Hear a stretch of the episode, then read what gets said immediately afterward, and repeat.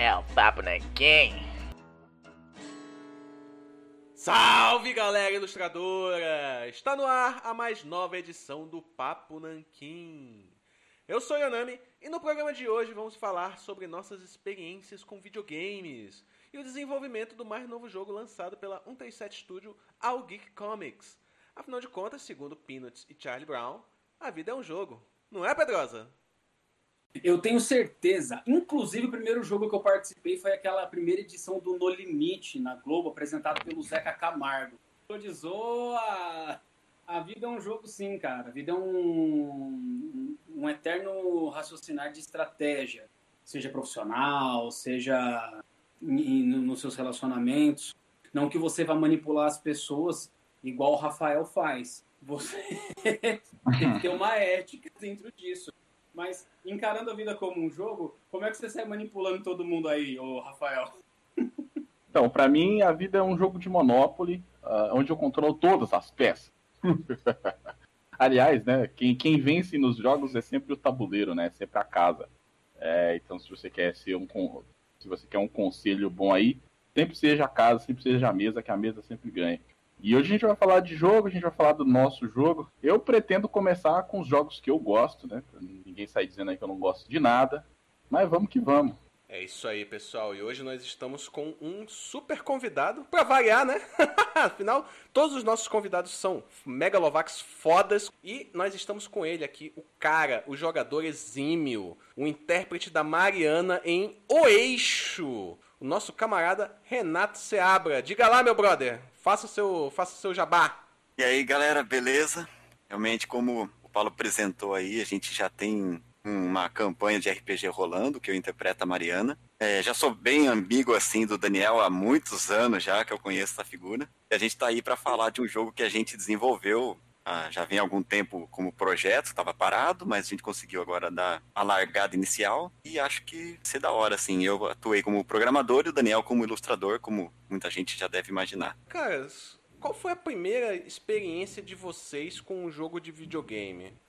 Vocês lembram? Vocês chegam a lembrar? Qual foi? Eu digo porque quando eu era moleque, acho que a minha primeira experiência foi jogando. A primeira vez que eu joguei videogame na minha vida, eu era louco para jogar videogame, eu era louco que eu via essa propaganda de jogo em revistinha, né? Em quadrinhos e tal, que vinha, não sei se vocês lembram, mas vinham as, a, as propagandas do Dynavision nas revistinhas da Abril Jovem, né? Que tinha aquele jogo, tinha os propaganda do Captain, Captain Comic, tinha do Pac-Man, um monte de joguinho, né? Que pô, o pôster era sensacional, a capa do jogo, e a gente ficava imaginando aqueles gráficos maravilhosos do jogo, né? Que era o gráfico do Atari, né? Ou então do Nintendinho, né? Mas enfim. Opa! Eu cheguei de paraquedas, gente. Desculpa, eu tava assistindo Toy Story, eu não vi que tava na hora.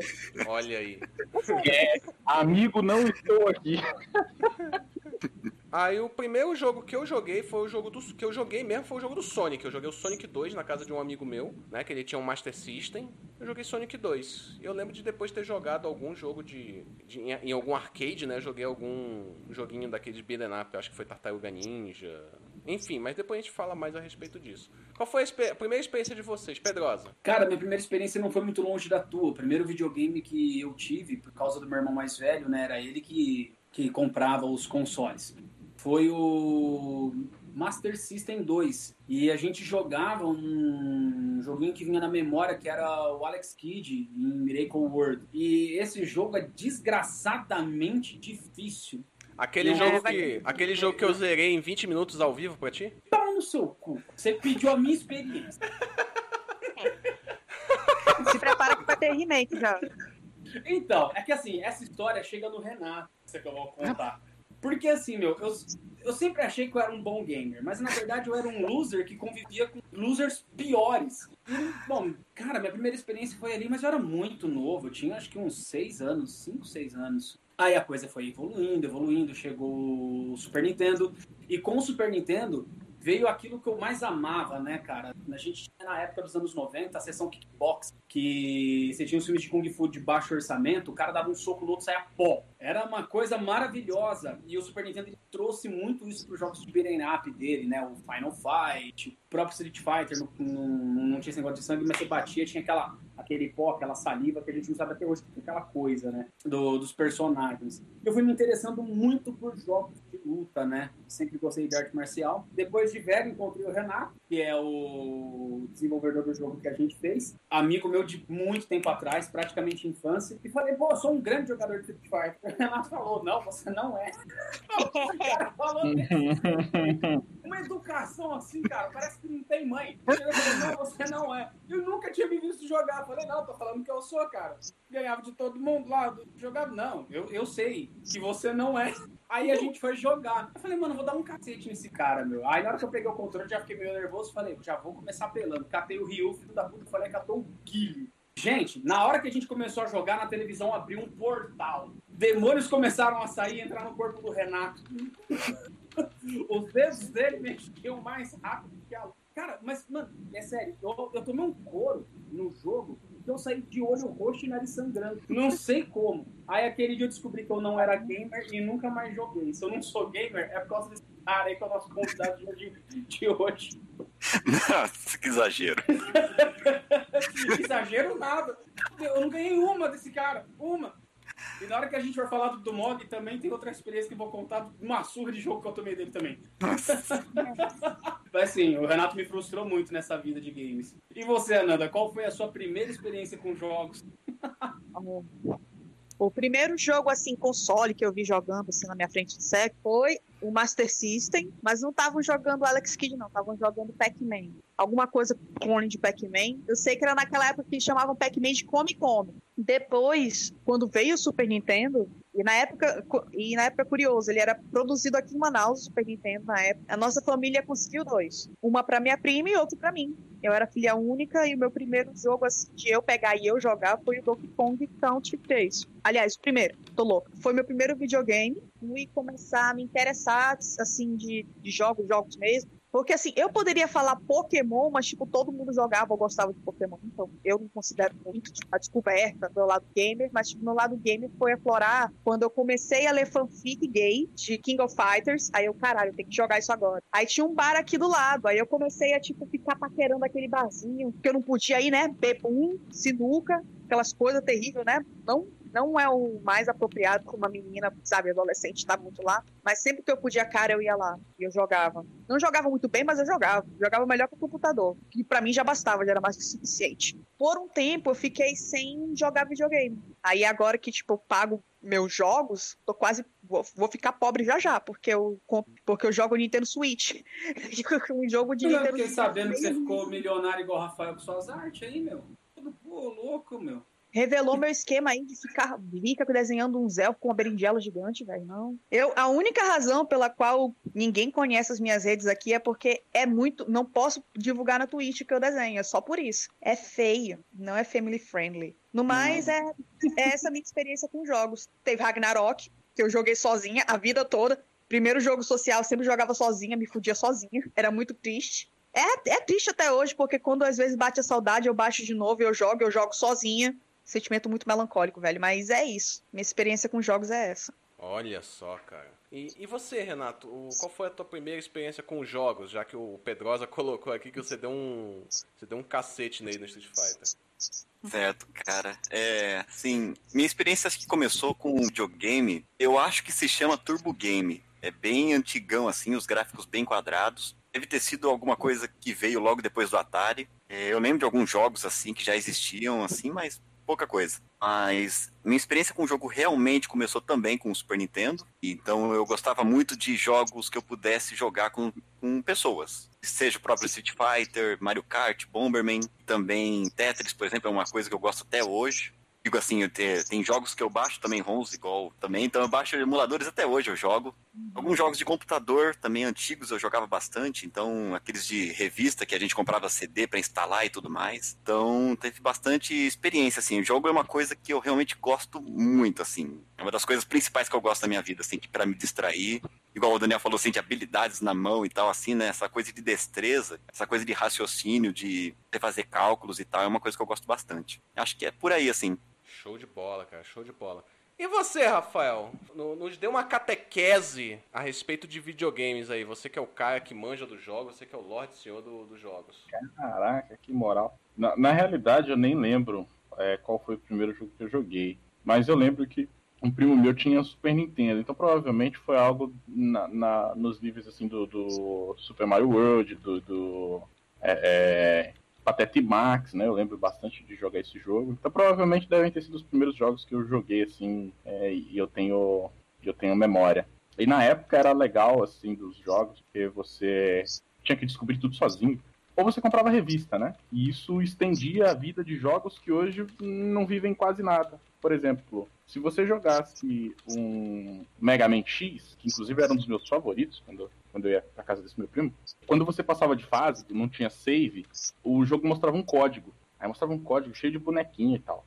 Aquele código, forma de salvar, ou seja, se você tivesse chegado naquele nível, você tinha o código para depois que desligasse o videogame, inserisse aquele código, você voltava para aquela fase, né? Como se tivesse concluído ela. Então, assim, era um negócio bem hardcore. E a gente tinha que pegar papel, anotar os códigos, se a gente tivesse a fim de desligar o, o, o videogame também, né? Porque a, ideia era jogar até zerar. Se estivesse muito cansado, a gente salvava o código daquela, daquela fase. E tudo tinha que ser descoberto assim na raça. As fraquezas dos inimigos, os, os itens secretos, as fases secretas. É, por exemplo, hoje em dia não é mistério para ninguém, mas na época o estrelão do, do Super Mario hoje era a coisa assim mais louca do universo. Porque você, você ia para uma. Você pegava uma estrelinha que te levava para um outro mapa em forma de estrela. Esse mapa, cada missão, você tinha que zerar ela de forma secreta. Se você só passasse no, no na faixinha, não abria a próxima. Você tinha que achar a chave e abrir a portinha secreta dentro da missão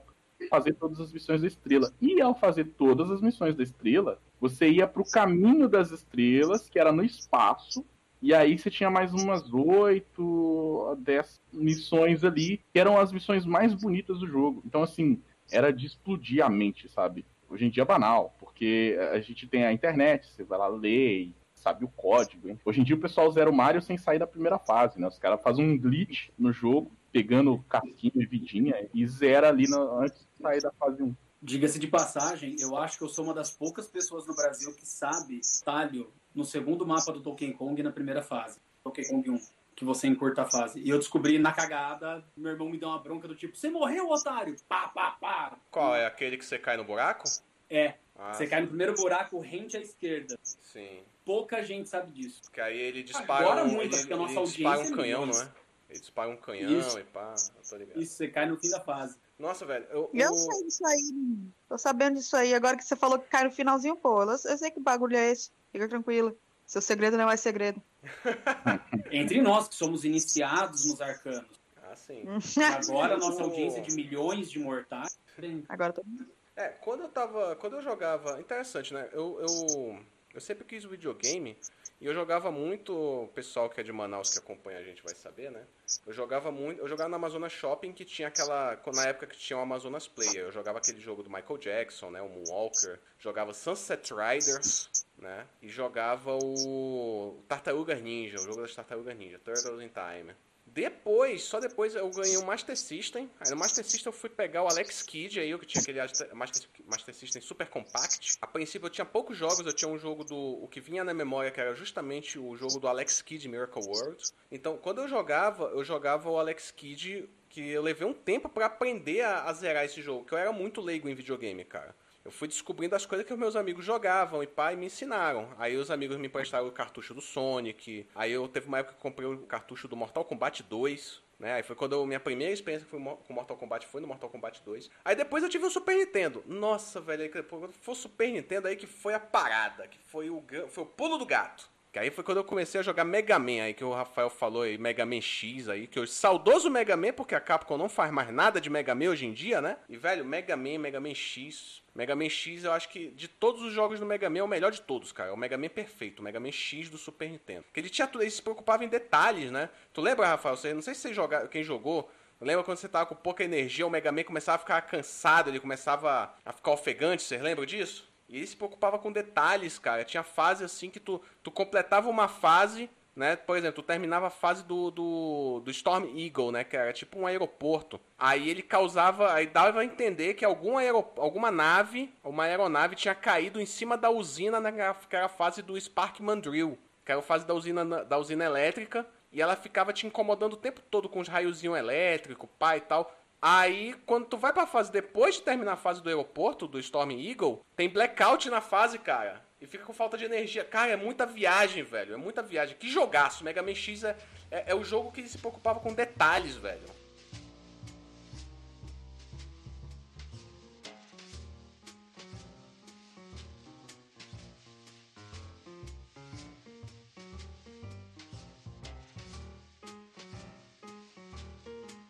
E o Pedrosa falando agora de segredo de jogo, né? A gente falou de password e tal. Qual, qual, qual o segredo de jogo que vocês lembram assim? Que é o que foi o que vocês acham mais legal? O segredo que antes a gente tinha muito código, muito segredinho, um detalhezinho que tinha no jogo que tu ia lá e liberava alguma, alguma arma super poderosa que te deixava fodão para matar um chefão. O que, que vocês lembram assim, Pedrosa? Fatality com um botão só no Mortal Kombat 3. Olha aí. Dois pra cima, dois pra baixo, frente, trás, frente, X, Y, B. Acho que era isso. Ou eu tô confundindo aqui. Esse daí do Fatality com, com botão só. Ah, e um que você desabilitava. Na verdade, nesse daí, você já entrava numa espécie de hack do jogo. E você habilitava e desabilitava uma série de coisas. Então você desabilitava a, o atributo de defesa do jogo. Então dava para você ganhar do Motaro só na voadora. Então os noob que nem eu ia lá, fazia o código, tirava a defesa do jogo, zerava lá, dava Flawless Victory nível médio, achava que jogava. Mas não jogava porra nenhuma, mano. Porque se eu tivesse com Mortal Kombat na íntegra como ele é e eu jogasse no Very Easy, eu não zerava nem ferrando, cara. O jogo não. Chegava um momento que ficava tenso aquilo lá, cara. Tá louco, mano. Tudo que você ia fazer, você tomava um break. Tudo que você fazer. Você tomava um break e um cacete. Um break e um cacete. Era terrível. Nossa. Mas desse lance de código, cara, esse do Fatality com botão só. Eu só conheço o Fatality por causa disso. Eu não teria competência para fazer ele. Tirando do Scorpion, que era defesa para baixo, dois para cima. Esse eu lembro até hoje. Nossa. Esse eu conseguia fazer na maior. É. E você, Ananda? Qual, qual desses hacks, segredos e códigos você lembra mais? Qual foi o mais emblemático para você? Paz, segredo, código, password. Da minha cabeça eu só consigo lembrar um. Foi o único password que eu decorei quando eu era criança. Era quando, por alguma razão, eu acho que era tão raro, mas tão raro para eu conseguir zerar qualquer jogo, qualquer jogo de Super Nintendo mesmo, que tinha um jogo que eu sabia o password para chegar na última fase direitinho. Sempre que eu colocava assim o, a fita, eu colocava o password, zerava e ficava só olhando, tipo, ai que bom que eu zerei esse jogo. Zerava o jogo em 5 minutos. É porque eu já ia direto pro boss final o jogo do Aladdin, do Super Nintendo, da, Ca da Capcom. Que tinha dois, né? Tinha um da Virgin. Esse né? jogo era, era um inferno de difícil também. direto pro chefe final. Eu tô tão feliz que eu zerei esse jogo. É cinco minutos. batalhando. É sério, coisas de criança, mas eu ficava muito feliz porque eu tão raramente zerava qualquer coisa que eu ficava, tipo, enigmático aquele final pra mim, entendeu? Era o final de Aladdin, é, tipo, duas, duas imagenzinhas, pronto, acabou. Ah, e não era como se eu não soubesse o final do filme, né, pô? É o Não, o jogo final do Super Nintendo era tudo assim, duas, três imagens, uma animaçãozinha bem besta. Outro jogo Era um código. da Disney era aquele Rei Leão lá. Se não fizesse os hacks Ah, também, não zerava aqui. Eu ouvi, ouvi umas histórias desse Rei Leão, inclusive eu nunca passava da segunda fase. Aquela girafa desgraçada nunca me deixava passar. Mas eu lembro que eles fizeram assim difícil de propósito. Muitos jogos antigos faziam isso, né? Eu não sei. Muitos jogos eram tipo eram difíceis muito propositalmente, eram bem desafiadores. Fazer você gastar todo o seu tempo útil naquilo, porque eles aumentavam a dificuldade para compensar com os poucos estágios ou a memória baixa do jogo. Faziam bastante isso, principalmente de Super Nintendo. Ou também não tinha de Nintendinho, do começo do Super Nintendo, eles não tinham tanto um controle de qualidade, controle assim pra dizer a dificuldade, pra dizer não, diminui um pouco aqui que tá muito difícil. Não tinha tanto disso. Do Aladdin, ele não era difícil, nem pra quando eu era criança, entendeu? O, o foco no jogo você zerava em umas três horas. Até hoje não é diferente. Ele, em comparação, porque tinha o Aladdin que a Capcom tinha feito, que tinha o password lá. Não sei se o, não sei se o da Virgin também tinha. Não é Virgin o nome da produtora, era da, era da Disney Interactive. Tinha uma animação mais bonitinha e eu acho que não era pro Super Nintendo, eu acho que esse Aladdin da, que a Disney mesmo fez era pro Gen- Genesis, não. Pro Mega Drive, é isso mesmo. Um era pro Mega Drive e outro era pro Super Nintendo. E o do Super Nintendo tinha o mesmo passcode do sistema de password do, do Mega Man. Eu não sei, tipo, de colocar imagens ao invés de palavras e códigos e, essas coisas. E Ananda, o Aladdin do Super Nintendo, ele era politicamente correto, né? Ele era PG-13, porque eu lembro que no Mega Drive o Aladdin lutava com, com espada, com cimitarra e tal. Enquanto no Sim. Aladdin do Super Nintendo ele jogava maçã, né? ele jogava maçã nos caras, né? Jogava. Mas o Aladdin do Genesis não voava num negocinho assim, num, num, saco de plástico. Eu achava tão incrível ele voando assim num, num pedacinho de pano. Ah, é verdade. Você tá falando daquele, da, daquele todo que ele usa como um paraquedas? É, é um, é um, não é tipo um todo, é tipo um paninho, um paninho nojento é, que ele usa. É, é, tipo um saco, né? É tipo um saco. Sim. Pô, mas vamos falar real, meu. Mesmo pra época, as animações dos jogos da Disney eram um absurdo. Sim, né, o, o, o, jogo, os, os, os, os jogo do Rei Leão era maravilhoso. Você lembra do jogo do Rei Leão? Oh, uhum. Lógico que eu lembro, mas era de para um caralho. os jogos, é realmente, os jogos da Disney, não só dos filmes, mas dos jogos da Disney, cara. Você pegasse. Tinha um jogo que eu, era, que eu achava sensacional, que era aquele é, Molly Mallard in Cold Shadow, que era um jogo do Donald. Ah, ele sim. era ninja, né? Donald Ninja. Caralho, ah, velho. A, não, mano, a trilha sonora do jogo. Tudo era maravilhoso nesse jogo. A animação, a trilha sonora, tudo era sensacional. Tu não chegou é. a jogar esse jogo, não, Pedrosa? Não chegou a ver esse jogo, não? Esse sim, mas eu não gostava muito dele. Eu gostava mais de um que era o. Um que era o Donald e o, e o Mickey nas aventuras. E oh. as roupas do Mickey eram armaduras belíssimas. Ah, cara, eu me amarro nesse jogo também. Uma, é, lança, uma é lança com uma luva de boxe. E a, Esses eram era, três jogos eram retalhos, assim, todos. Sim. Sim. Era, eram três jogos. Era o, Mi, era um, o Mickey, Sim. tinha um do que era o Mickey e a Minnie, e tinha um que era o Mickey e o Donald. O cara que fez a armadura pro Mickey, o Mickey tinha uma lança assim, que dava um socão. Ele era, tinha, tinha uma armadura assim, medieval, muito legal. Aí ele fez a armadura pro Donald. Mas o Donald tem um rabão e quebrou a armadura. Ele falou: eu vou impor pra você. Aí a mulher volta com um barril. Não, toma aqui. Aí, aí o Donald monta num barril e ganha um ganha uma marretinha do Chapolin. E uma panela na cabeça como elmo. É, isso mesmo. É, porque ele quebrou a armadura dele. No... Mas quando vinha a roupa mágica do Mickey, que ele virava o clássico Mickey Sorcerer, fazer as magias, Não. o Donald era muito melhor, porque ele tinha uma lâmpada mágica que saía a mão de um gênio gigante, dava altos tiros, e ainda segurava o Mickey para dar pulo. Era uma mão Isso. Era muito melhor jogar com o Donald nessa roupa mágica. E tinha ah, um jogo... Só uma correção, uma correçãozinha. Não era o, o aprendiz de feiticeiro, era tipo só um mágico mesmo. Sim. Mickey mágico. É, Mickey não mágico. sei se vocês chegaram a ver, cara. É, uma coisa que eu admirava muito nos jogos da Disney, como a gente tá falando a questão da arte, tinha um outro jogo que era o Mickey Mania. Cara, Pô, excelente. Mickey Mania era um. Tinha uma arte, velho, ele não parecia ser jogo de Super Nintendo, não, cara. Não. O jogo. É, caralho. Inclusive, ele foi portado para outros sistemas na época. Sim, esse, os jogos da Disney, tipo, esse Mal e Mallard, o, o, o, Mickey Mania, todos eles saíram para PC, inclusive, na época. Sim. Né? Eles tinham uma arte maravilhosa, era arte design de animação da Disney mesmo. Era muito. Pra época, né? Nossa, aquilo ali era sensacional, né? É, eu o Mickey Man... é, ele era uma viagem do Mickey pelo tempo, né? Começava ele lá no Vapor Willy, onde era tudo preto e branco. Depois, na próxima fase, já era uma fase que ele ia resgatar um Pluto baseado num, num outro curta dele. Ia passando por vários curtas até chegar, tipo, na era moderna. Era muito legal isso. Bem, isso, bem legal, interessante. E, é, era sensacional, cara. A arte do jogo, assim, velho, e você meio que vai acompanhando a história da evolução do Mickey né? Uhum. Você vai acompanhando a história da evolução do Mickey. É muito bom, muito bom mesmo. Saiu um novo DuckTales, eu acho que foi feito pela Way Forward, onde eles deram uma atualizada, né, nos gráficos, né? É, infelizmente eles não fizeram com a atualização. Eu acho que o jogo, o desenho animado, o novo desenho animado ainda não tinha saído quando saiu esse remake aí da, da Way Forward. Também pra promover um pouquinho também, skin, Isso, muito. isso. Porque, velho, essa inovação que esses caras fazem do design dos personagens, esses jogos, né, o, essas atualizações que esses caras fazem, tanto nas animações, né, que a gente viu que teve alguns remakes, nós falamos isso num, num programa dos Fascinor, né, sobre remakes de algumas coisas. É, o, o do DuckTales, eu achei que ele foi muito, muito feliz na atualização dele, por causa também, não apenas da renovação do estilo do desenho, né, que ele deu uma identidade sensacional, moderna pro, pro desenho, mas também pra história, porque ele abraça todo o universo de Patópolis, ali da, da de Disney Patópolis, que aquilo ali é é sensacional. Eu só não sei, eu só não vi se tem o Mickey, se tem o universo do Mickey nesse novo DuckTales. Não tenho certeza. Se... Mas enfim, voltando a falar da, de códigos, né? Eu vou falar um código aqui, não é nem um código, é um macete que provavelmente a Nanda conhece, quem jogou po Pokémon conhece. Vocês manjam do,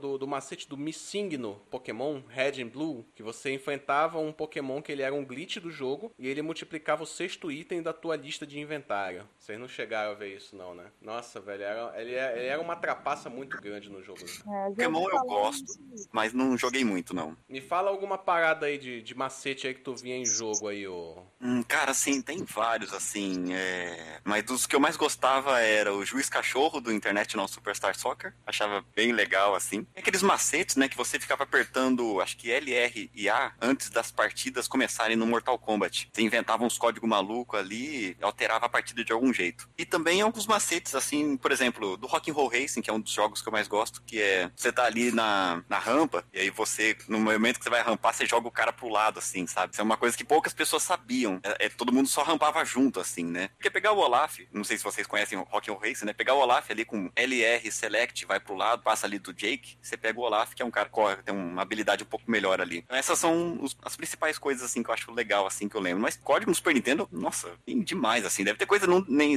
desconhecida até hoje. Ó, pra quem não sabe, pessoal, o Renato, ele é campeão intercontinental de Rock'n'Roll Racing. É alguma coisa assim? Por um tempo fui, mas aí jogava bastante com um cara chamado Lucas. Inclusive, a gente fez um site, que é o rock'n'rollracing.com.br, no ar até hoje. A gente reunia jogadores de Rock'n'Roll Racing e fazia campeonatos online, assim, através de um emulador, que acho que nem, nem deve funcionar mais hoje, mas esse cara era muito, muito bom. Porém, ele não conhecia esse macete de empurrar na rampa. Quando ele percebeu isso, ele ficou melhor ainda, e aí foi mais difícil ganhar dele.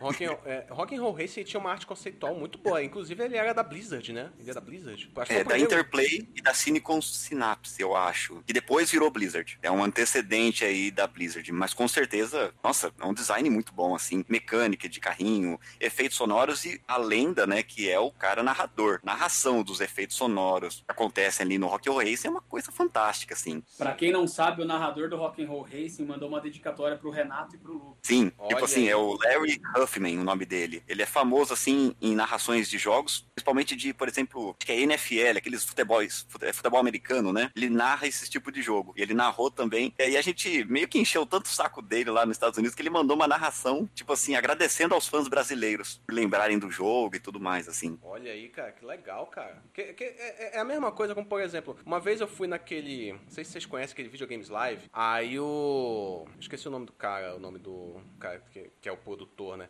Ele tava comentando que a, a galera no Brasil pedia muito para tocar o tema do Mad Racer, né? Do Top Gear, né? Aqui, ó, clássico Top Gear, né? Primeiro. Foi o segundo jogo de corrida que eu joguei na vida, cara. O primeiro foi um jogo do Master System, que é o Bug Run, que parece muito com o Rock'n'Roll Racing aí, né? Mas enfim, Top Gear. E ele não entendia por que, que a galera. Que o Top Gear só fez sucesso no Brasil. Não sei se vocês sabem disso. Galera no, no resto do mundo não curte, não, cara. O Top Gear ele é fracasso mundial? Ele é fracasso no resto do mundo. Brasil Caralho. a galera adora, saca? E. Qual e dos três? Pois é. Eu gosto, eu gosto, dos três Top Gear, velho. Eu, assim, o meu favorito, tem muita gente que não gosta, mas o meu favorito é o 2, né? O Top Gear não. 2 eu achei bem legal. 3 mil ele é legal pra caralho. Eu achei divertido. O, só que eu acho que ele chega num momento. O carro, ele... o carro não anda, velho. Não faz curva. Não, Vai, mano, velho. Vocês têm. É porque vocês têm. Top. Velho, mais pra frente. Se andar no... no Top Gear 2, você precisa da ajuda de 3 Exus e 4 pombagiras. Não, vocês é, têm, é tem macete no Top Gear 2, cara. O Top Gear 2 é muito bom. Vou anotar essa dica. Tem muito macete no Top Gear 2 for jogar top. É porque no começo, no começo, teu carro ele é uma merda mesmo, cara. Começo do jogo, ele é uma merda. E tinha o código do Top Gear 2 que era você digitar GGGGGGGG, o password até o final e no final você digita duas interrogações. É, esse eu lembro. Que ele te dá o que ele te dá não sei quantos milhões em dinheiro para tu começar com um carro fodão. Sim, sim, é. Esse eu sabia. Aí você podia montar um carro foda e, porra, tava show de bola. Top Gear 3000 era BBBBBBB até o final, né? Sim. O meu favorito era o 3000, cara. Nossa, o carro voava. É, o 3000 eu achava, eu achava legal. É, algumas, eu achava algumas. O conceito dele eu achava super legal, cara. Os, os motores e tal, pá. Agora, outro Visualmente era muito bom. Agora, graficamente, acho que um dos melhores jogos que eu joguei no Super Nintendo. E aqui vai, velho. Recomendo para todo mundo jogar esse jogo. Principalmente, não só pela jogabilidade, como pela arte, cara. Todo mundo sabe que eu não suporto Mario. Eu detesto Mario, eu não gosto da Nintendo, cara. Mas eu adoro Super Mario World 2 e Yoshi's Island. Que ah, jogo mas é bom, cara. Foda, cara o, a arte conceitual feita tipo uma espécie de giz de cera, como se fosse desenhado por uma criança, tá perfeito aquilo, cara. A trilha sonora do jogo é maravilhosa. O Yoshi Island é sensacional. E não sei se vocês sabem, mas o jogo, o Yoshi Island, ele ia ser feito com os gráficos de Donkey Kong, aquele 3D pré-renderizado. Ainda bem que não foi. Pois é. Cara, o jogo ah, é lindo. Ainda bem que não foi. Ele, ele é giz de cera, como se fosse. É jogo pra criança, cara. Saca? Sim, não, aquilo ali tá ótimo. Ele é jogo pra criança, ele, tá, ele é tá uma ótimo. experiência, velho. Esse jogo é maravilhoso. Quem puder jogar o Yoshi Island, joga, cara. Ele é maravilhoso. Mas enfim, e Rafael, qual foi a tua. Me fala um código aí que tu viste na época do, dos jogos de videogame aí e tal, que tu acha maneiro aí. Segredo. Olha, eu não peguei a época do Konami Code, né? Que é um dos códigos aí mais famosos da, da da história dos videogames. Na minha época tinha um código que funcionava muito, a gente sempre fazia ele, que era o código do Mortal Kombat Ultimate, no qual você tinha que colocar junto, né, era jogando de dois. Quando, quando entrava na tela de verso para carregar a partida, o jogo é, é, tinha três ícones embaixo cada bonequinho do player. E aí você podia mudar esses ícones. E aí tinha algumas alterações nesses ícones que você podia pegar personagens secretos. A gente podia jogar com o Shao Kahn, podia abrir fase secreta e tudo mais. Podia abrir o, o, os fatalities com um botão, babality com um botão e etc. Ah, esse era um que a gente sabia na época. E a gente sabia também. Poxa, qual que era, meu? Enfim, é, é, esse é o que eu me lembro bastante de código assim. Depois eu só fui ver mais tão de, e, e trapacinhas de game quando eu fui ter meu próprio videogame lá em casa. Aliás, não foi o meu primeiro, né? Porque meu primeiro videogame foi aquele delicioso Polystation. É aquele PlayStation com jogos de Nintendinho 8 bits, que você abre a capinha assim de CD, mas tem um quadrado para cartucho. Esse aí mesmo. Mas quando eu fui ter o. o... com dois controles e um tijolo.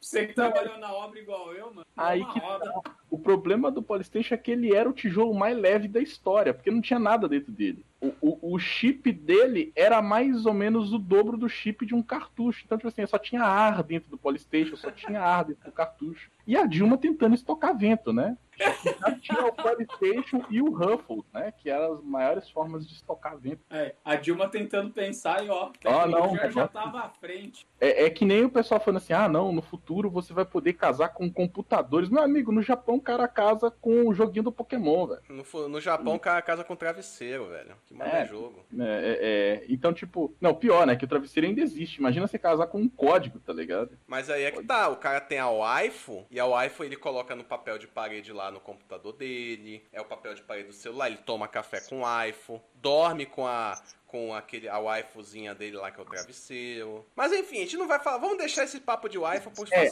Aí, aí que acontece? Quando, quando eu fui, eu tive meu videogame, que foi o, o Xbox original, aquele que é uma caixa com X. Inclusive a versão original dele era pra ser um X, igual o X tudo. Não sei se vocês lembram do X. Era pra ser um X tudo preto. Uh, mas eles acabaram fazendo uma caixa com um Xão grandão. O, o, o, jogo, o videogame era estiloso, embora formato piegas. Por, isso, era, tipo, era... por isso que é o Xbox, né? É uma caixa com X X, literalmente. E ele era um PlayStation muito mais foda que o PlayStation. Os jogos dele tinham o gráfico melhor, eram jogo maior, jogos maiores, só que ele não tinha o número de jogos. E outra, era da Microsoft, era o primeiro console, né? Então o pessoal ainda não, não sabia o que fazer com ele. Mas ele tinha também os Game Sharks, e aí foi quando eu comecei a experimentar outro tipo de código, que era o código que era tão foda que você punha ele no jogo e bugava o jogo. que tipo, Game Shark, vamos supor assim, ah, eu vou colocar o Game Shark de vida infinita no GTA. Beleza, ficava infinito, mas alguma outra coisa funcionava errado. Os bonecos começavam a voar, a textura das casas desaparecia, era uma loucura. Ah, mas o GTA Aí... por padrão funciona assim.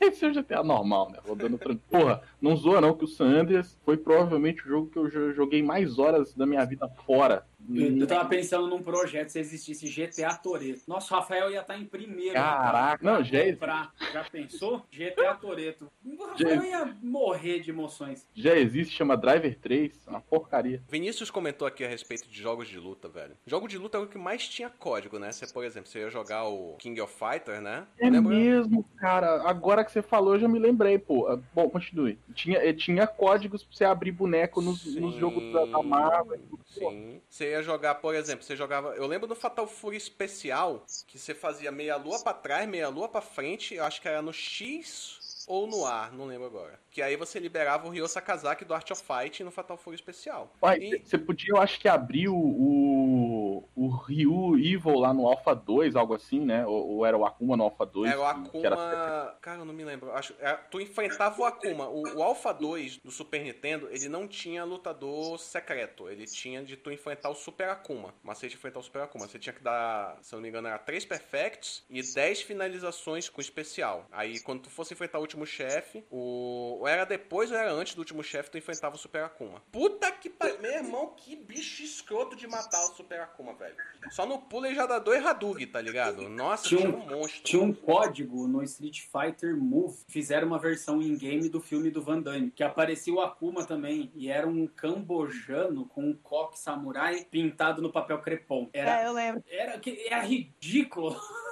Aquele Akuma lá. Magrelão pra caramba o cara, mano. Cambojanão. Nossa, é, aquele, aquele Street Fighter Movie era vagabundíssimo, velho. O jogo. Vagabundíssimo, mano. Mas, enfim, a maquiagem do, do Akuma era um, um lápis no olho. Sim. Ah, cara, aquilo tava zoado demais. É, é, um dos. Você falando aí de boneco secreto de jogo de luta, no Marvel 2, a gente tinha a Chun-Li preta, o Homem de Ferro, acho que vermelho, tinha um Hulk alternativo também. Ah, no. Ah. no acho que era no, no Marvel 1, pô, que tu jogava com Hulk laranja, que era, entre muitas aspas, o Coisa, o Ar Machine dourado. Era muito péssimo aquilo. Tinha a Lilith no corpo da morte. Que era só um color swap, não, um pallet swap na cara dura, né? É, mas eles tinham poder mais roubado, arrancava Sim. mais dano, tinha frame data diferente. E, e tinha a Chun-Li preta também, que Isso. Foi Dark Lady, Black Lady, alguma coisa assim. Nossa, era muito, muito escroto, velho. Muito bizarro, assim. O, o, o, esses personagens secretos dos jogos de Marvel vs Capcom eram os mais preguiçosos, velho. Que a Capcom era muito preguiçosa, cara. Só fazer um pallet swap e te fode aí, saca? Aí você já pegava Resident Evil, né? Que você tinha pegado pegar uma chave que é não sei aonde. Esses remakes do Resident Evil, inclusive, tem isso, cara. E você ir liberando.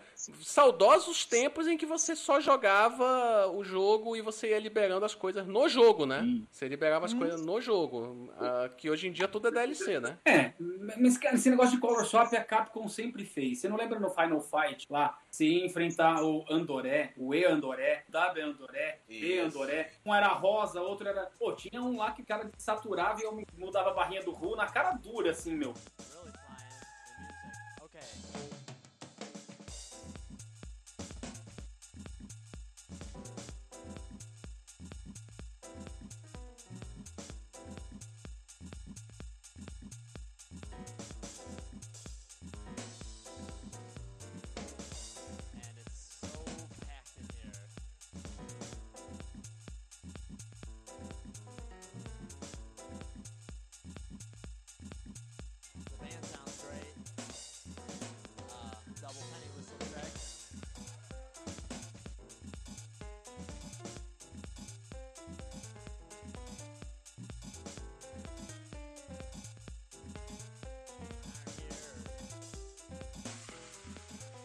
O mais legal de, de, de jogar beat'em up, cara, na, na, época de fliperama, é que a gente inventava nome para todo mundo. O, o, meu boneco, o, o, meu joguinho favorito fliperama é o Cadillac Dinossauros, que inclusive, né, é vai... o final de, de Velozes Furiosos. Não, mas vai ter, vai ter que vai ser o vai ser o Velozes Furiosos com crossover com o Jurassic World aí, hein? É, vai ser, vai ser Cadillacs Dinossauros Velozes Furiosos. E aí que acontece? Só que não vai ter o Cadillacs por causa dos direitos autorais. Mas é, é a mesma história. Aliás, tem um quadrinho disso, eu acho que é Triassic, Triassic Hunt, sei lá, Triassic Age, alguma coisa assim, uh, que, que gerou o Cadillac Dinossauro. Mas enfim, na época a gente jogava e aí a gente inventava nome para todos os bonecos, tá ligado? Aí chegavam uns bonequinhos lá que eles corriam e deixava a sombrinha, a gente falava que era o Flash, tá ligado? Chegava o um motoqueiro, a gente chamava o cara de motoqueiro mesmo, tá ligado? Uns... Sim.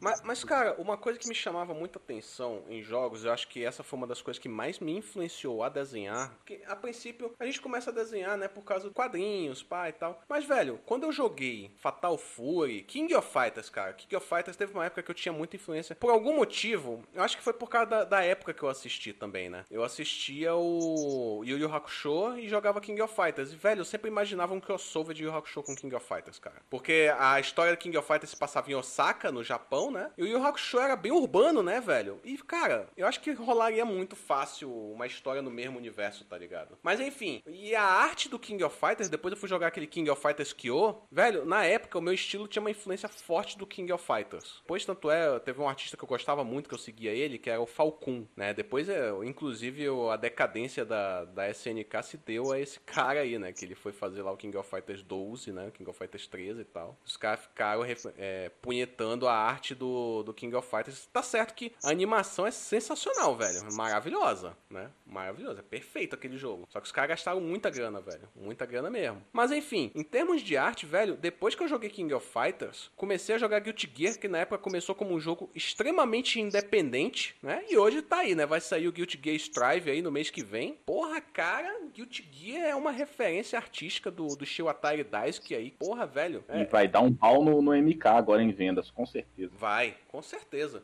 Porque, cara, o, o, se você. Imagina, com esse você... filme maravilhoso Opa. pra impulsionar o MK. Com esse Velho, filme você... maravilhoso. Tem que concordar. O filme, o filme é incrível, mas. Mas, velho, É muito o, o, o Guilty É, Gear. tá, você vai defender esse filme eu tô, aí. eu defender esse filme tô, na casa do caralho. eu tô, eu tô muito curioso pra ver como é que vai ser o story mode desse Guilty Gear novo aí. Vamos ver se eles aprenderam alguma coisa com os anteriores, né? Com esses novos jogos de luta que estão saindo também. Mas enfim, quem vê a história da Leona, velho, cara, você vai ver forte influência de Guilty Gear ali, cara, no design dela, no design de outros personagens, né? Porra, Guilty Gear pra mim foi uma escola, velho. Tanto que, pô, Guilty Gear tem tudo que eu gosto. É um puta jogo de luta, tem uns designs absurdos, cara. Tem uma história foda pra caralho e, porra, a trilha sonora é heavy metal, cara. Guilty Gear é perfeito, cara. A Leona, a Leona é, uma, é uma homenagem a Guilty Gear. Tá aí, hashtag pronto falei. Quem puder jogar Guilty Gear, jogue, cara. Jogue. Que, o, que, o que me fascina em jogo, em jogo de videogame é, é o design. Não sei vocês, o que, que vocês acham disso aí? Ah, cara, é que vocês são mais gamers, né? Pra mim é. Como eu parei de jogar, é óbvio que se o jogo não me chamar atenção visualmente, pra mim já nem existe. Porque eu não vou parar pra jogar o negócio. Mas ao menos parar pra contemplar ele, pegar umas imagens como referência pro meu trabalho diretamente. Se ele não tiver visualmente bonito, pode esquecer. Eu lembro que um tempo atrás, eu acho que uns, talvez não cinco, mas tipo, daí uns oito, dez anos. Você ia pra essas lojas de games, você olhava pra seção de, sei lá, PlayStation, um, dois, três, tanto faz. De PlayStation Xbox, todas as capas são a mesma coisa, o mesmo cara, nos jogos de, nos jogos de FPS, com tiro, porrada e bomba. Era tudo tão igual, sabe? Parecia que tinha tipo um filtro do Zack Snyder em todos os jogos. Então, pra mim, não era nada interessante. Eu, como player, mesmo que eu não tivesse esse, nenhum desses consoles, nenhum desses jogos, tipo, destacava bastante. Aí, de um tempo pra cá, eu percebi que aconteceu meio que essa onda meio Overwatch, Fortnite, que todo, todo FPS agora tem que ser Battle Royale com os personagens diferentões, entendeu? Então, tipo, por uma hora eu acho visualmente interessante, mas por outro lado já fica parecendo tudo igual de novo. Porque não adianta você só dar o, o make-up, tipo, ai, colorido, poligonal, bonito, com cara de desenho da Disney, que todo mundo vai fazer igual e agora realmente tá ficando tudo igual de novo. Eu gosto também, assim, claro, da questão gráfica. Eu gostava muito também de dois aspectos em um jogo. A questão do efeito sonoro, também a animação dos personagens em si. Então existe um jogo que me agrada muito visualmente do Super Nintendo, que é Super Metroid. Eu acho que ele é feito assim num nível assim de detalhe e movimentação suave, assim, é fora da época, assim. Infelizmente, as versões mais recentes do Super Metroid, que acabou entrando nessa onda de 3D, de personagens um pouco mais assim, elaborados no sentido mais comum. Aí, para mim, acabou perdendo um pouco o rumo, assim. Mas o Super Metroid do Super Nintendo, assim, do Nintendinho já era muito legal, tinha umas noções ali, movimentação assim, muito legais, mas o Super Nintendo realmente superou, assim. Então eu prestava muita atenção do jeito que ela se movia, do jeito que os inimigos se moviam, as balas se moviam, explodiam, tinha todo o efeito sonoro, assim, muito contagiante. E, as trilhas, e a trilha sonora do Super Metroid, se você pega para ouvir, assim, com muita calma, você vê que ela cria um, um, clima de suspense. Você não consegue entender como aquela personagem tá ali, assim, encarando todos aqueles bichos lá. É, o Super Metroid, cara, ele é um jogo extremamente imersivo. E é, e é aquele negócio que eu falei do Mega Man mais cedo. Eles se preocupam com detalhes que, por exemplo, você joga Super Metroid. Olha esse detalhe. A Samus, ela tá numa posição virada para um lado, com a mãozinha em cima do canhão dela. Ela tá com a mão direita em cima do canhão. Se tu vira pro outro lado, ainda é a mão direita em cima do canhão. Eles não espelham o, o, o, o sprite dela, cara. Sim, é Saca? interessante esse detalhe. Saca? Esses artistas vagabundos espelhando em sprite aí, Renato. Ah, cara, vamos, vamos lá. A Não, coisa cara. mais legal é ter- tentar achar uma explicação mística do porquê a cicatriz no, no, no, no peito do Sagat tá mudando de lado, entendeu? Nunca vai fazer isso ficar melhor. Qual é a canon, né? Qual é a que vale? É do, é de, da esquerda pra direita ou da direita pra esquerda, né? É, qual o olho que ele não tem? Você não sabe, cara, é místico. Verdade, mano. O olho também. Ah, cara. É, é o mundo lúdico. É o mundo lúdico. Não, é porque, é porque o pessoal quer o seguinte, ó, querem medir o mundo dos jogos da mesma forma que eles medem uh, o mundo real. Impossível, impossível. O mundo dos jogos ter medido com uma regra gameística. Eu vou dar um exemplo aqui, um jogo que a galera tem curtido muito hoje em dia. Eu, sinceramente, não gosto, mas eu gosto da ideia. Chama Undertale. Ele é um jogo, um, um, uma espécie de RPGzinho, né? Que remete àqueles clássicos do Game Boy, que nem era o Color, o Game Boy clássico. No caso do Undertale, deve ter duas cores, né? Além do preto e branco, deve ter um vermelho e um azul. E esse jogo, ele, ele se propõe como um RPGzinho de turno. Só que quando você chega pro oponente, você tem, tipo, normalmente duas opções. Uma é, tipo, ser gentil e a outra é descer a porrada. E isso vai gerando algumas algumas repercussões na história que são meio meta. É, o jogo começa a responder à sua jogabilidade não necessariamente como uma consequência da história. Por exemplo, tem personagens desse jogo que eles leem o seu save e eles sabem as coisas que você fez. E eles cobram isso lá no futuro. Então, tipo, tematicamente, é, é, eles não poderiam. E não, o jogo não fala uma explicação, tipo, ah, esse boneco, ele é místico e tá fora da realidade. Não, ele é meta. A ideia é que ele, obviamente, leu o save. É que nem o, é que nem o Psychomantis no Metal Gear, né, cara? Isso, exatamente. Ele, ele leu o comando do seu controle, você tem que conectar no controle 2 para conseguir bater no Psychomantis. Quer dizer, não é que o Psychomantis, ele, a psique dele, dentro do, da lore do, do, do, Metal Gear, ele lê o que seu personagem faz. Não, ele é obviamente um personagem que sabe que está dentro do jogo. A minha proposta é que você joga um jogo dentro da, da, das possibilidades do jogo, e não da vida real. Então eu não fico puto se, se o olho do Sagat mudar de lado, tá ligado? Isso é uma possibilidade que só o videogame tem. Interessante que esse lance meta, voltando aí meta, Metal Gear, né? Olha aí, olha aí. No Metal Gear tem um negócio que o Coronel Campbell fala, o Snake. Tem uma hora no jogo que tu tem que contratar, contatar a Meryl pelo rádio. Aí nisso, o Snake fala, pô, mas eu não tenho contato dela. Ele diz, ah, olhe na parte de trás do disco. Aí tu fica, disco? Que disco? Aí tu pega o disco do jogo que tu comprou, tu olha na parte de trás, tá lá, o contato da Meryl. Aí tu vai lá e entra em contato com ela. Cara, é muita viagem. Metal Gear, assim, é, é um um dos meus jogos favoritos, assim, Metal Gear. Nossa, gente, fã. coisa mais drogas. Mas você partiu, não, não, partiu do mundo real pro mundo das drogas. Foi das drogas pro mundo real. Que loucura. É. Ó, eu vou dar um spoiler de um jogo foda pra cacete que é gratuito. Ah, mas já avisando que vai ter um, um spoiler breve. O jogo chama Doki, Doki Literature Club, o clube de literatura Doki Doki. Ó. É um jogo que ele pretende ser um, um aquele dating sim japonês, passando textinho para escolher qual é, qual que é a gatinha que você vai ficar no final. Só que quando você escolhe uma menina, acontece alguma coisa terrível com ela, ela morre. O jogo fica tão meta que você tem que alterar o save, você tem que literalmente remover save, trocar ele de lugar, trocar arquivos de lugar para achar o final do jogo. Ou seja, é uma possibilidade que só existe no jogo. Na vida real, não tipo assim, ah, vou eliminar a mente e a memória desta, desta mulher através da outra realidade, ou vou dar replay na vida. Tipo, os, os, jogos, embora eles tenham perdido os códigos né, que a gente tinha antes, eles ganharam essa, essa percepção de que eles podem abraçar a ideia de que são jogos e não, não tentam ser é, necessariamente uma, uma realização da realidade dentro da máquina. Perfeito. Não, estamos na máquina mesmo, vamos aceitar esse fato e vamos usar isso nossa, como vantagem.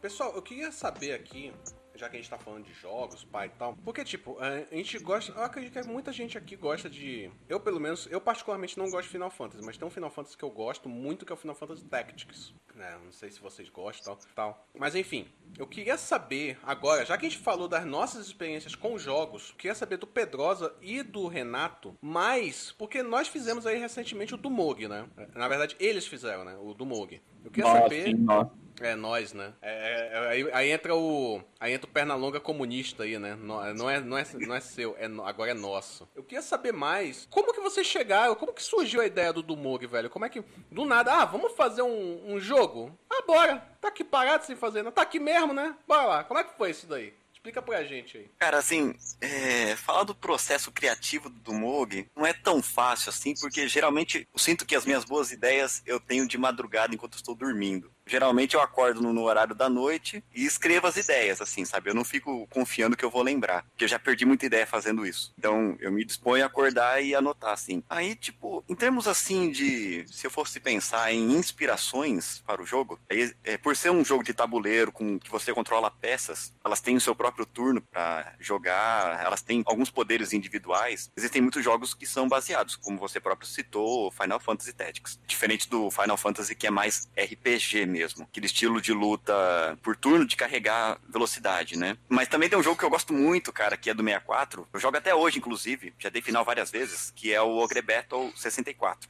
Pô, muito bom, já ouvi falar. Nossa, é muito bom. Ele tem vários tipos de finais diferentes, assim, mas é um jogo que você tem que ter muita paciência. É assim, se você quiser fazer tudo, né? É um jogo muito bonito. Tem muitas classes, tem muitos personagens diferentes lá, e você começa partindo de uma realidade só com seres humanos, e de repente você começa a caminhar para o mundo sombrio. E foi mais ou menos isso, assim, que eu, conversando com o, com o Pedrosa, no caso, a gente sempre teve essa vibe, assim, de tipo, conversar sobre coisas interespaciais, coisas místicas, coisas de, sobre magia, sobre espiritualidade. Aí eu pensei assim, tá, como eu gosto muito de jogos, eu acho que dá pra gente pegar esse tipo de filosofia de universos multi-aglomerados, assim, e juntar numa casquinha só. Não, não transformar aquilo exatamente num jogo violento, porque a ideia do Dumog, que a batalha, ela serve para, digamos assim, substituir exatamente conflitos. Apesar de que ali no tabuleiro as peças estão se batendo, tal, estão uma empurrando a outra, derrubando. Na verdade, aquilo ali tudo é uma espécie de teatro. E entra como uma outra referência aqueles o próprio mundo do Mario. Apesar de você não gostar de Final Fantasy nem de Mario, e eu estar tá usando essas referências, mas acho que dá para passar, né? Você tem ali no Mario o seguinte: o Mario dos. Acho que tem um jogo do Mario no Super Nintendo, que é o Super Mario 3, que eles deixam muito claro que tudo que acontece no Mario é um teatro. Não é que é. o Bowser é maligno. É, você conhece também, né? É, eu já percebi. Tem umas, umas porcas assim, as plataformas têm sombra atrás. Isso. Então, esse aspecto de assim, vamos brincar de ser mal é alguma coisa que eu gosto muito, mas que às vezes ultrapasse um pouco a simulação. No do Mug tem esse aspecto. Os personagens são muito carismáticos, o Daniel fez um trabalho muito bom assim com relação a, aos personagens, a representação deles em totem, a representação deles em pessoas reais. Cara, assim, saindo em dois, três anos aí, porque a ideia inicial era ser um jogo versus era um jogo online para você jogar de amiguinho contra amiguinho, pá, cada um no seu, no seu canto. Mas eu tive algumas dificuldades técnicas por questões de conhecimento de programação, e aí eu acabei deixando um pouco de lado, e aí surgiu o próprio Onami interessado nesse jogo novamente aí. Aí eu pensei, cara, será que eu volto a programar? Será que eu não volto, tal? Enfim, acabei decidindo deixar ele um pouco mais simples, então ele é um jogo single player, apesar de que a experiência do jogo ela foi mais enriquecida. Então, pode ser que futuramente eu venha desenvolver uma versão online com alguns conhecimentos que eu tenho obtido recentemente, mas não posso dizer uma promessa assim e tal. É isso, cara, assim. Era uma terça-feira chuvosa quando eu estava depressivo, sem nada para fazer, até que o Renato virou para mim e falou: Amigo, vamos para mais uma aventura. Porque assim, eu, eu, e o Renato, a gente tem um milhão de projetos que não deram certo, que a gente não terminou, a gente já fez de tudo nessa vida.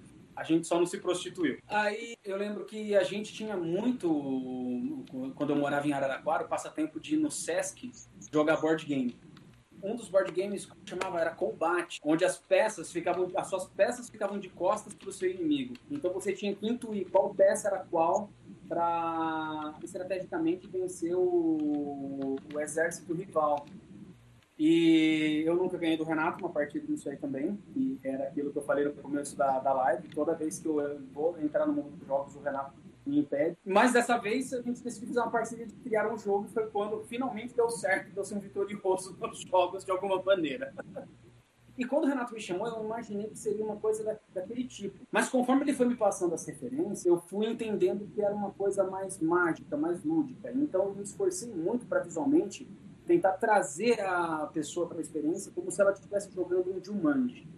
E o que eu achava muito legal no Jumanji era você estar tá, é, imerso num, num mundo onde ele é absurdamente característico. Só que foi muito desafiador, porque você não está falando de um jogo onde você tá, onde você tem o, o exército dos alienígenas. Você tem o exército dos alienígenas, você tem o exército dos zumbis, você tem o exército medieval, você tem o exército uma mulherada lá punk que até hoje eu não sei definir direito de, de, de tanta variedade que você tem no meio. Então eu tinha que pegar esse conglomerado de estilos diferentes e harmonizar de alguma maneira. Como que eu cheguei nessa harmonia? Através do próprio tabuleiro em si. Eu me esforcei ao máximo para que você se sentisse no tabuleiro e assim você se identificasse com as pecinhas. A primeira versão que a gente fez do novo, ele ficou de certa forma mais dinâmico. É, as partidas eram mais rápidas, elas eram mais violentas, dava uma sensação mais de violência. Só só eu e o Renato entendia as regras. Dela. Eu acho que nem, na verdade a gente nem entendia, cara. Só você. Na boa, mano. E ficou um jogo que a gente fez muito para nós, né? Ficou um jogo muito particular. E depois de apresentar a ideia pro, pro Yonami, a gente conseguiu chegar no denominador comum onde ele ficasse popular e mais viável, onde ele ficasse realmente tático e tudo mais, a pessoa passasse por uma experiência bacana. E ele não deixa de ser um laboratório para que o feedback de todos os jogadores, quando vir, a gente fazer uma extensão dele ou criar um jogo novo dentro desses parâmetros. Na época, o meu desenho ele era muito voltado para a estética que a Cartoon Network tinha, e eu achava os personagens com um potencial muito grande, né? Eu era muito fã do Hora de Aventura, né? Porque eu estava assistindo Hora de Aventura, tem um roteiro, uma história, um storytelling muito simbólico. Né? Eu tinha a pretensão de que o Domobi, é, na medida que ele crescesse, eu pudesse criar um enredo mais complexo para esses personagens. Mas aí o jogo acabou parando na época e a gente retomou agora, né? Então, quem sabe, o nosso background de quadrinhos e tudo mais, a gente não venha fazer um universo estendido. Ademais, tem muito mais o que dizer. O jogo é basicamente um jogo de tática, né? Vocês colocam. Explica pra gente como é que funciona a jogabilidade. Que eu cheguei a jogar, né? A gente jogou e tal. Acredito que todo mundo aqui jogou, né? Ele tem um lance da, da peça que é tipo rei, né? Que é o que tu derrubou aquela peça, caiu, tal. O cara perdeu, caiu aquela peça, acabou o jogo pro cara. Você tem os soldados, você tem menos peças, óbvio, que num jogo de xadrez. E, e qual é o contexto, cara? Que eu, eu, ali eu percebi que você escolhe tipo uma, um grupo, né? Específico, uma, sei lá, uma raça, uma facção, coisa assim.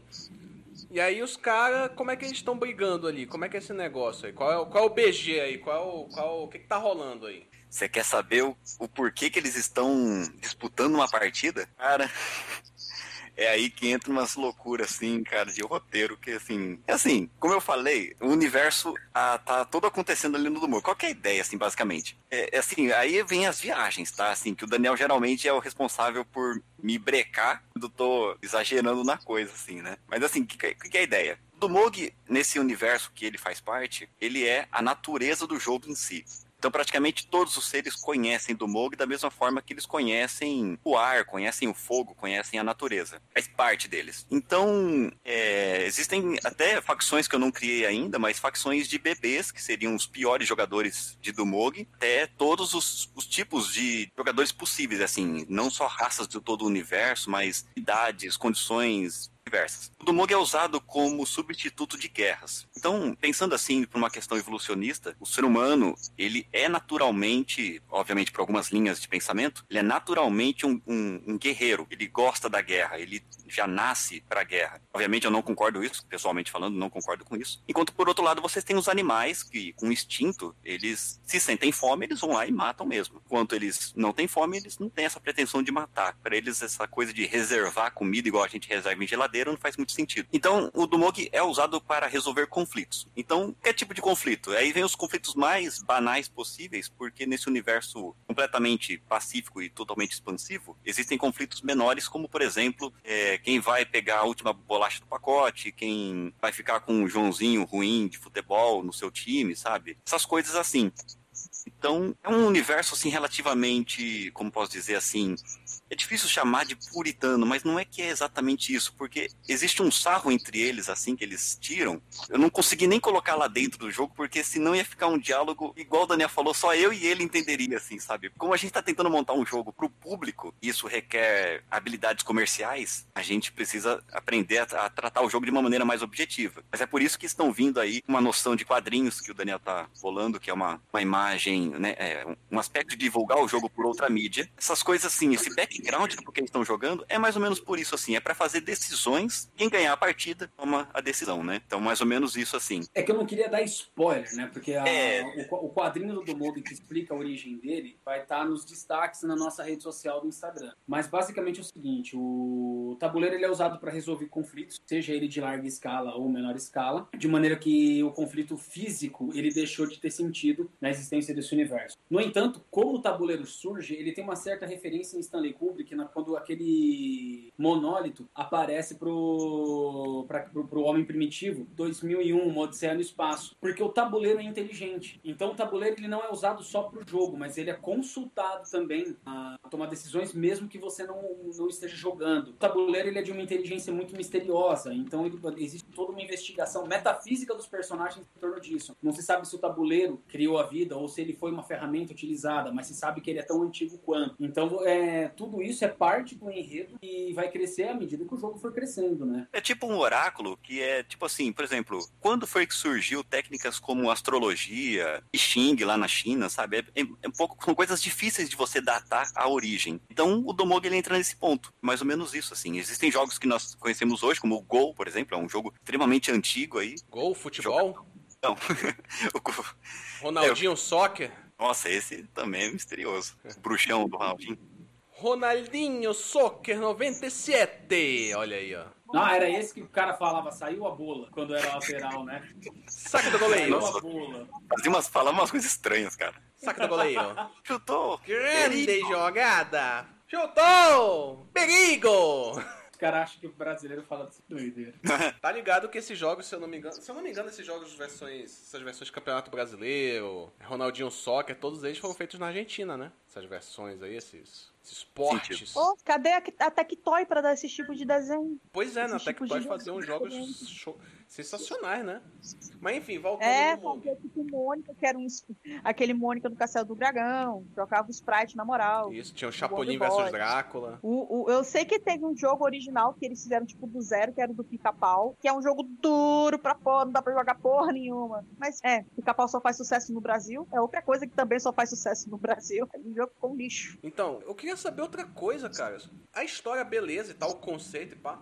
Mas de onde é que veio a influência, Pedrosa, do, do estilo de arte que tu usaste? Assim, claro, era o estilo que tu tinha na época. Mas o que, que tu usaste de influência, de referência visual pra desenrolar aqueles personagens? Que, por exemplo, eu- teve uma vez que a gente tava conversando, aí o Renato até ficou meio surpreso, né? Que, ah, escolhe esse daqui da facção alienígena. Eu digo, pô, o cara parece o Astacheran, velho. Ele ficou, nossa, como assim o cara conhece, saca? Aí eu, Né? Aí, tipo, qual- como é que foi que tu encontrou essas soluções gráficas, né? Olha aí, ó, palavrinha, palavrinha difícil que a gente conhece, né? Que a gente trouxe aí um tempo desse. É, eu é que tinha que foi? transcrever para aquele estilo Cartoon Network que eu tinha as influências pessoais que a gente veio recolhendo. Mais do que influências de videogame, eu e o Renato a gente tem assim no nosso convívio pessoal um histórico um tanto longo com práticas espirituais. Tanto com questão em troca, o cara lia esse livro, eu lia o outro, a gente trocava. Eu sempre tive uma vertente mais voltada para uma, uma parte mais ocidental, filosofia platônica, ou a cabala judaica, né, que acabou se confundindo muito aqui. O Renato tinha uma vibe mais médio oriental, então ele curtia um pouco de hinduísmo, o cara conhece budismo como ninguém. E aí teve um momento da nossa vida que a gente até começou a fazer práticas ritualísticas junto em um centro xamânico, eu falo mesmo. E o que acontece, nesse mundo esotérico, você tem uma série, assim, tipo, de, de linhas, de personagens, e de referências, desde santo, a parte ufológica, a coisas que são sérias, a coisas que são extrema piada. E eu e o Renato, a gente sempre, apesar da gente ser praticante, respeitoso das coisas, a gente tirava muita onda e muito sarro das coisas, meu. Que a gente conheceu de todo tipo de louco nesse mundo. A gente falou, pô, vamos colocar essas nossas piadas que a gente faz pra ofender os outros aqui. Só que o Renato ele vai pra uma vibe, na parte criativa, ele vai pra uma vibe um pouco mais mansa, mais politicamente correta. Ele tende a fazer o humor com o nonsense. E eu caminhei pro pra acidez, caminhei pro humor negro e tudo mais, mas eu não imprimi isso no, no, no do Mog. Mog eu, eu tento trazer aquela, aquele lado mais Mel Brooks. Então a gente tirou um sarro Você falou aí da galera da ufologia, o Ashtar Charan, tem, tem ele lá, tem a paródia dele lá. Personagens, personagens medievais, meu, é uma tiração de onda muito com um camarada lá de Araraquara que eu não posso citar o nome. Toda vez que ele vinha contar as experiências místicas das meditações dele, meu, a gente tirava uma onda danada. Então tem um personagem ali que ele tá numa armadura de barril mesmo. Mas não é por causa do, do Pato Donald e tudo mais, é porque a gente tá tirando onda com uma pessoa. A parte de zumbi, o, o avatar do, do, do exército zumbi, todas as peças tiveram uma, tiveram uma devida homenagem, né? E a peça rainha é uma homenagem que eu fiz pro Zé do Caixão. Só que eu não tinha o que fazer pro avatar do, do zumbis. Eu decidi fazer uma caricatura muito nonsense do Nemesis do Resident Evil.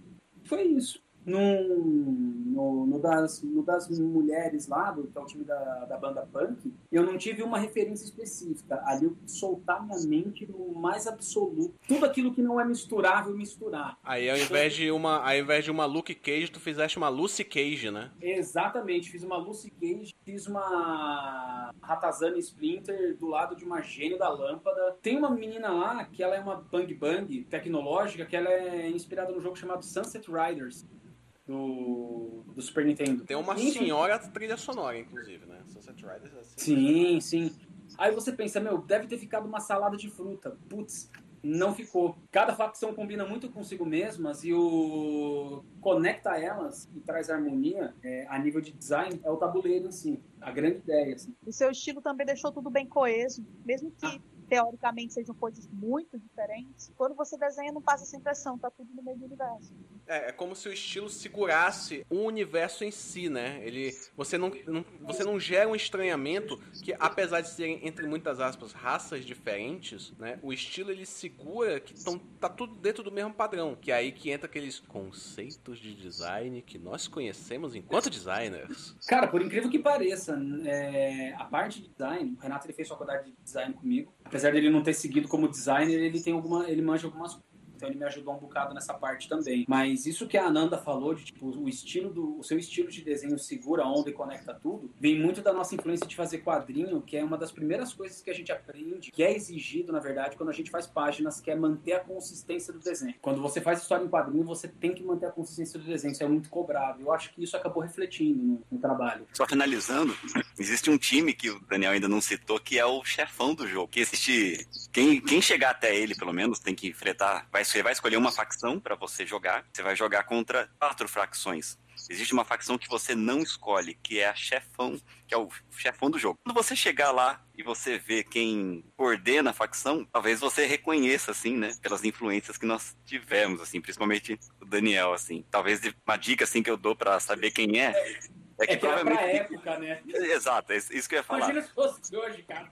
Então, talvez hoje, mediante ao cenário político que estamos vivendo, uma nova facção teria que surgir, sabe? Mas é isso, assim. Fica o convite aí para vocês jogarem. Não é um jogo fácil, quer um pouco de paciência para aprender, mas se vocês chegarem no finalzinho da história, vocês vão ver quem é a, a última facção lá. E como é que o pessoal faz para jogar esse jogo? Onde é que tem ele para jogar? Cara, atualmente o jogo ele está disponível em uma plataforma não é muito conhecida no Brasil. Se chama it.io, uma plataforma que você pode subir seus jogos gratuitamente. Ela tem muitas configurações para você montar uma página assim bem receptiva, bem convidativa para o jogo. O caminho mais curto, com certeza, é olhar aqui embaixo do chat e simplesmente clicar na palavra do Mog. Aí vocês vão Legal. ter acesso direto lá. Não requer cadastro, é um jogo que você simplesmente entra e começa a jogar. Não se preocupe com fazer cadastro, fazer conta, essas coisas. Então é bem fácil por causa disso. É, eu tô vendo, o link tá bem aqui mesmo, é só tá aqui do lado, pessoal. Quem quiser acessar, tá escrito lá do Mog Tactics, é só clicar e jogar não tem, não tem, não conta conversa. E diferente do, da maioria dos jogos independentes que você vai ficar num joguinho muito simples, ficar simplesmente apertando um botão, num... você vai ter um jogo muito bacana, que modéstia à parte, por um jogo feito por duas pessoas, dá uma super produção. E, e, cara, em tese, vocês levaram, assim, apesar de, porque vocês deram uma pausa também, né? Mas tipo, em tese foi um jogo feito a duas mãos em pouquíssimo tempo. Se levar em consideração o tempo que vocês dedicaram para fazer ele, sabe? Arrancando as pausas, a gente fez esse jogo em uns seis meses. É, tirando a parte de ilustração do Daniel, pausa foi mais da minha parte de programação. Eu diria que se eu fosse recomeçá-lo hoje, considerando todo o planejamento que eu já tenho, e seria o correto de fazer um jogo, porque eu comecei. Antes do jogo, ele não tinha planejamento. Eu começava a programar e falava, não, vai ser assim, vai ser assim conforme eu programava, sabe? Isso é muito errado, apesar de divertido. Mas, considerando o planejamento que eu tenho hoje, eu diria que dois meses, assim, no máximo, já estaria pronto, assim.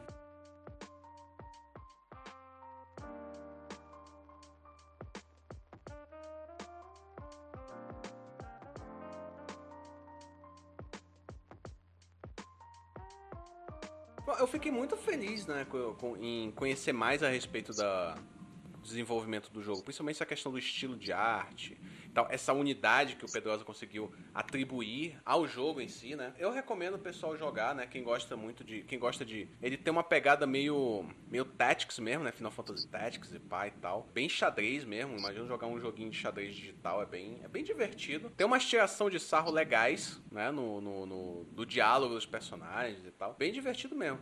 O, o, acredito que todo mundo que tá aqui na mesa já jogou, acredito eu. Se você tá ouvindo o nosso podcast, dá uma sacada. O, o link vai estar tá no post, beleza? Qualquer coisa, manda uma mensagem pra gente no Instagram. Caras, vocês querem fazer algo, mais alguma consideração? Querem citar mais alguma coisa? Jogo, falar mais alguma coisa? Pedrosa. Joguem no seu jogo, lotem de gente lá, faça com que essa coisa se torne bigmente gigante pra gente conseguir aí ter uma super equipe e criar um novo jogo milionário para nós. Sim, queremos ser ricos, sim, temos super pretensões. Primeiramente, agradecer aos nossos apoiadores da chegaram até aqui com a gente. Uh, o incentivo de vocês é muito importante nos ajuda a manter esse conteúdo no ar. E vou agora ser muito honesto com você. É, nós somos o único estúdio no Brasil que disponibiliza de graça quadrinhos autorais, tanto quanto nossos trabalhos de fanart, um pouquinho mais devagar, mas é porque a gente está cheio de trabalho na mesa. Muito mais do que quadrinho, olha, a gente chegou com um jogo aí, que é um jogo mais complexo, também estamos disponibilizando para vocês na faixa. Então é muito interessante porque para a gente continuar nossa, nossas produções, você continue nos apoiando e traga um amigo também para nos apoiar. O link do nosso Apoia-se, com certeza, está na descrição aí, né, Paulinho? Mas eu vou falar aqui para vocês, apoia.c barra Comics. Cara, meu, não pesa para ninguém, cinco reais é o preço de um cafezinho, mas se você também quiser doar sem conto, olha aí, ó, Renato aí, tudo simpático, veio hoje aqui mostrar a cara para vocês, merece aí ganhar um cenzão, mas não podendo ganhar um cenzão, cinco já ajuda a gente, tá ok, meu? E para quem já tá doando, meu muitíssimo obrigado, e minha eterna gratidão, gente. Show de bola, cara. Muito bom, muito bacana mesmo. Pessoal, apoia a gente aí quem puder. Muito obrigado a quem já apoia, quem dá o esse, quem paga esse café pra gente, né? Por causa da ajuda de vocês que esse podcast tá saindo no ar. Ananda, Considerações finais. Olha, olha, eu confesso que eu aprendi bastante ouvindo sobre o jogo que vocês estavam comentando. Eu joguei um pouquinho, eu achei bem divertido. Eu gosto muito de jogos de tática, apesar de ser muito ruim neles. É irônico isso, porque eu gosto muito de Fire Emblem. Eu, eu nunca joguei, mas eu já ouvi falar muito bem de Over Tactics. Eu tô de olho nos futuros lançamentos que vai ter, que tipo, são jogos que eu quero muito. E são uns dois jogos de Tactics. Eu sou muito ruim em Tactics, mas eu adoro. É um jogo que eu, sei lá, meio masoquismo, mas é uma coisa que eu adoro. Joga Tactics. Quando eu tava jogando o, joguinho que eles estão produzindo, eu falei, caraca, eu tô adorando, mas eu tô apanhando tô apanhando mais do que mulher de malandro. E assim, eu garanto que, tipo, se você curte esse tipo de jogo, um jogo de tipo tabuleiro, xadrez, vocês vão gostar muito, muito mesmo. Ele é muito interessante. Eu tive que parar porque eu tava trabalhando, mas é, vale muito a pena, galera. Um joguinho de graça, dá para jogar no celular. Eu abri o link, joguei no celular de boa. E assim, foi muito legal conversar sobre jogos, lembrar dessas coisas maravilhosas. O, é, é bom a gente lembrar do passado, não é bom viver no passado, mas é gostoso lembrar. Fico muito feliz de ter comparecido aqui. Muito obrigada. Eu tenho a adicionar mesmo. Rafael, considerações finais. Eu penso mais ou menos igual a Nanda, eu também adoro Tete, sou horrível em todos. Tem um jogo aqui, cara, que é um dos meus favoritos, chama Total War. Tenho as versões do Warhammer, que é de fantasia, e a do Attila, que é histórica. Eu tenho também a, aquela japonesa Shogun 2, que aborda algumas batalhas ali do período de Sekigahara. Para mim, o jogo é, é o melhor Tactics que existe. Uh, você joga a versão de Grand Strategy, né, que é a versão geopolítica, mas quando começa o combate, ele é um combate realista, então você tem unidades com as centúrias, com 100 guerreiros, com a diversidade das unidades, se movendo como moviam as unidades na época, ou pelo menos né, o que a gente acha que era, todo esse realismo, e você controlando ali as várias, as várias unidades do exército e tal, mas eu sou horroroso nisso aí, tá ligado? Eu perco, sei lá, tem umas 100 horas de derrota nesses jogos, aí, cada um deles. Uh, XCOM é a mesma coisa, cara. Um jogo que eu adoro, mas eu, eu apanho demais. E continuo jogando, enfim. E os jogos que eu zero, tipo, enfim, zerei rapidão, já, já tô em outra, né? Os Tactics não, não zero e continuo jogando. Mas acho uh, a, a, a iniciativa aqui dos dois uma coisa muito boa. Eu sempre quis fazer o meu próprio jogo e a gente empata em questões de, de, equipe, né? É muito difícil você fazer coisas em conjunto com uma equipe que não funciona. Você tem que ter uma sintonia, principalmente quando não tem dinheiro envolvido, que é o, é, é o que mais atrapalha, né? Tipo, que é a minha especialidade do Renato, nunca ter dinheiro envolvido. Pois é, e, e, e comigo sempre assim, sempre que tinha um, um plano algum projeto, ele, ele falia justamente porque, ah, fulano conseguiu emprego, ah, fulano foi fazer essa outra coisa, foi, sabe, aí sempre morria. Então, assim, já chegou uma época que quando a galera chegava assim, pô, cara, tal, sua arte, não sei o que tem, vamos fazer um projeto aqui de um, de um card game, eu já falava assim, não. Ou então eu falava assim, tá, espera aí, quando der eu faço. E nunca fazia, e, e eu sabia que não ia dar certo, justamente porque as pessoas tinham mais o que fazer. Se tivesse dinheiro, talvez elas continuavam. Então, é, é, conseguir fazer um jogo sem grana nenhuma, só duas pessoas, e as duas ter essa, manter essa sintonia durante todo o processo, só é, é, é um milagre, entendeu? Uma, é uma união de, de, de, útil e agradável que a gente não vai ver com, com grande frequência. Parabéns para vocês. Espero que vocês tenham sucesso não só nesse, mas nos próximos projetos. Vocês mantenham essa mesma, essa mesma sintonia, esse mesmo empenho em projetos futuros aí. Valeu, mano. Assim, a minha, minhas considerações são, velho, eu particularmente adorei o jogo. Eu gosto muito de jogos de tática, tanto que eu gosto desses jogos de estratégia, de, que, que, faz você pensar, né? Eu sempre gostei de jogos de videogame, eu sou, eu sou meio que hardcore jogando, né? Quando eu pego um jogo eu fico viciado nele, paro de jogar até, sei lá, platinar ele, conseguir o máximo de, de conquistas possíveis, né? Um dia desse o Rafael tava, tava conversando com o Rafael sobre XCOM, peguei o XCOM de novo, comecei a jogar, joguei, joguei, joguei, e já foi pegando todos os troféus troféus que tinha no jogo, né? Resident Evil, né? A galera tá. Então, o do Mog não foi diferente, cara. Eu comecei a jogar, comecei a explorar várias coisas, até porque eu também participei da fase de teste, né? Do jogo. Joguei por muito tempo, a gente sempre coloca aqueles desafios, ah, vou tentar finalizar usando só essa peça. Vou tentar finalizar derrotando todas as peças do, do adversário e deixar o, o, rei por último, e por aí vai. Então, tipo assim, eu sou meio hardcore jogando videogame, né? Então, tipo assim, cara, foi uma experiência muito agradável. Falar de jogos hoje foi divertido, principalmente porque o videogame está tá presente na vida de todos nós, né? Na, principalmente na minha, porque quando eu tô cansado, que eu não quero, eu tô cabeça cheia, que eu não quero desenhar, eu pego, eu vou jogar um videogame que eu quero relaxar para eu desenhar melhor depois. Fora a influência que os jogos têm no meu trabalho, né? Eu lembro que, por exemplo, é, vários artistas, né, do, de mangá, né, principalmente, eles mostram que eles mostram a influência dos jogos no, nos trabalhos deles, né? Você vê aí no, no One Piece, você vê no, no, no Hokuto no Ken também, né? O Street Fighter que teve referência aí de Hokuto no Ken, né? E, mas enfim, eu, o programa de hoje eu achei sensacional. A única coisa que faltou foi nós falarmos mal de... Mas tá, outra, a gente faz isso em outro momento, né? É, cortou pra mim o que você falou aí. Eu também não ouvi o que faltou. Que droga, cara. Então acho que eu, acho que foi uma censura tão forte que o até o até é, o... o... que faltou vai continuar faltando, né? Porque exatamente, não vai Exatamente. Exatamente. Então, pessoal, é isso. Muito obrigado. Quem puder acompanhar aí as nossas, as nossas sessões de RPG, semana que vem vai ter de novo. Assim que nós, te, nós tivermos um, um, tempinho a mais, nós vamos voltar com as sessões de jogos de videogame. Agradeço principalmente ao nosso amigo Renato Seabra. Eu quero também a saber as suas considerações finais, velho. E assim, é onde que a galera te encontra, fala mais do teu trabalho aí. Bora lá, diga lá. É, tá bom, vamos lá. É, sim, cara, é, minhas considerações finais, assim, é, você, todo mundo falou um pouco de Tactics. A mim, o jogo favorito de Tactics, especificamente, são dois. Um antigo do PlayStation, chamado Kartia, e um do Super Nintendo, chamado Front Mission. É, esses dois, para mim, são ah, inigualáveis. É, é, então, são esses dois jogos que eu gosto muito de jogar em questão de Tactics. Sobre muitos trabalhos que eu faço assim, é possível encontrar, eu tenho um canal no YouTube chamado Multamente, dá pra vocês encontrarem ali fácil, só digitar talvez Multamente e Renato Seabra, assim, você já encontra alguma coisa ali. Tenho várias ideias ainda que o Daniel vai aguentar ouvir de mim, assim, sabe? Já tem uma na gaveta preparado, que eu tô esperando ele só sinalizar que ele está livre para eu mandar para ele. Obviamente também queria agradecer a, ao Paulo e toda a All Geek Comics, assim, pelo apoio, porque cert, certamente se não fosse pelo apoio deles, eu não teria voltado a programar, assim, esse joguinho e finalizar e divulgar. Isso foi bem legal, assim, foi bem enérgico, assim, é, para desenvolvimento. E acho que é isso, assim, gente. Então é isso aí, pessoal. Muito obrigado aí pela presença de vocês vocês que acompanharam a gente aqui até o final. Obrigado aos nossos apoiadores e até a próxima semana.